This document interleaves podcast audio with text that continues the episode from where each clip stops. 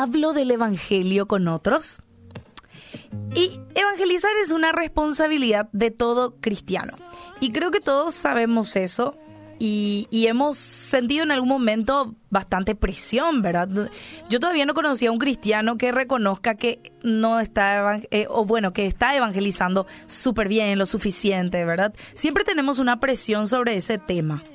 A la mayoría de las personas les cuesta compartir el Evangelio porque no saben cómo llegar a tener conversaciones que hablen del Evangelio.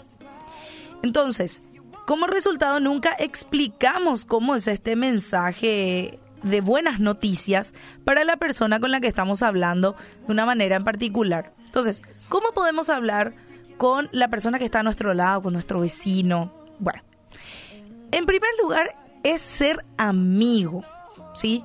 Tenés que conocer a tu prójimo, a tu vecino.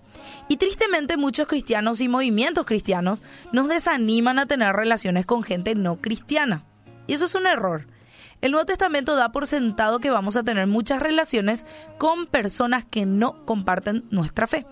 Y hablar del Evangelio inicia justamente conociendo a otras personas, siendo un verdadero amigo. Así que, si no conoces a tu vecino, acércate, ofrécele la mano, pregúntale cómo se llama, a qué se dedica, y antes de que vos puedas ser un amigo, tenés que ser, tenés que simplemente conocer a alguien, ¿verdad? Entonces, conocer se asume eh, que tenés que pasar un tiempo junto con aquella otra persona, ¿verdad? Entonces tenés que buscar oportunidades para pasar tiempo con gente no cristiana. Si son tus vecinos, invítales a tu casa. También eh, podés comprar café siempre en este, bueno, en algún lugar donde vos lo compres. O eh, ahora que se viene mucho el tema de estos Uber, qué sé yo, bueno. Eh, en cualquier momento, lugar, no importa la idea es que puedas hacer justamente un amigo con quien puedas compartir. En segundo lugar es escuchar a ese prójimo, a ese amigo. Y a medida que conocemos a más personas, debemos tomarnos el tiempo de escucharlas. A todos nos gusta hablar, pero a pocos les gusta escuchar. Y escuchar al otro es una manera activa de morir a nosotros mismos.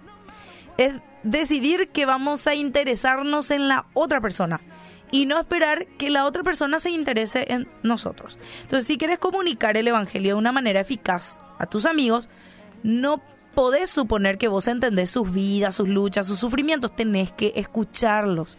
Tenés que pasar tiempo con ellos porque allí vas, vas a escuchar las frustraciones de ellos, el desánimo, la desesperación. Y esas son oportunidades para hacer preguntas sinceras y llenas de amor, para escucharlos y obviamente entenderlos más. Entonces, en esos dos pasos, conocer y escuchar, forman parte de ser un amigo. Y luego ser testigo a tu vecino. En base a lo que vos escuchaste durante ese proceso, yo imagino que vas a identificar el dolor en el pecado o el sufrimiento que le, le, causa a tu vecino. Y ese es el paso más importante. Tenemos que responderle con las buenas noticias del Evangelio en base a justamente esos problemas que él tiene, ¿verdad? Pablo dice en Colosenses 4 que deberíamos saber cómo responder a cada persona. Eso significa que no vamos a tener un discurso único para todos, ¿verdad? ¿Por qué? Porque tenemos que ser sensibles a la información de cada persona. Porque cada persona es diferente, tiene luchas diferentes. Entonces, podemos explicarles amorosamente cómo Cristo es mejor que aquello en lo que ellos confían. Entonces, muchas personas buscan gozo, significado, identidad, importancia en el trabajo, en sus cónyuges.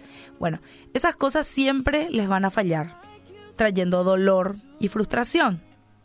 Lo que suple en verdad sus anhelos y llena los corazones y lo que trae verdadero gozo, vos sabés, que es arrepentirse y buscar llenar los corazones con Cristo. Y, lo único que nos satisface es Cristo. Entonces, vos lo sabes y eso lo podés transmitir. En otro lugar, vos tenés que también hablar el del Evangelio o el Evangelio a tu vecino en amor. Porque estamos acostumbrados a marcar al otro el pecado, porque vos estás pecando, ¿verdad? Entonces, tenés que compartir el Evangelio, pero no desde la postura del juicio, creyéndote mejor que los demás porque vos sos cristiano.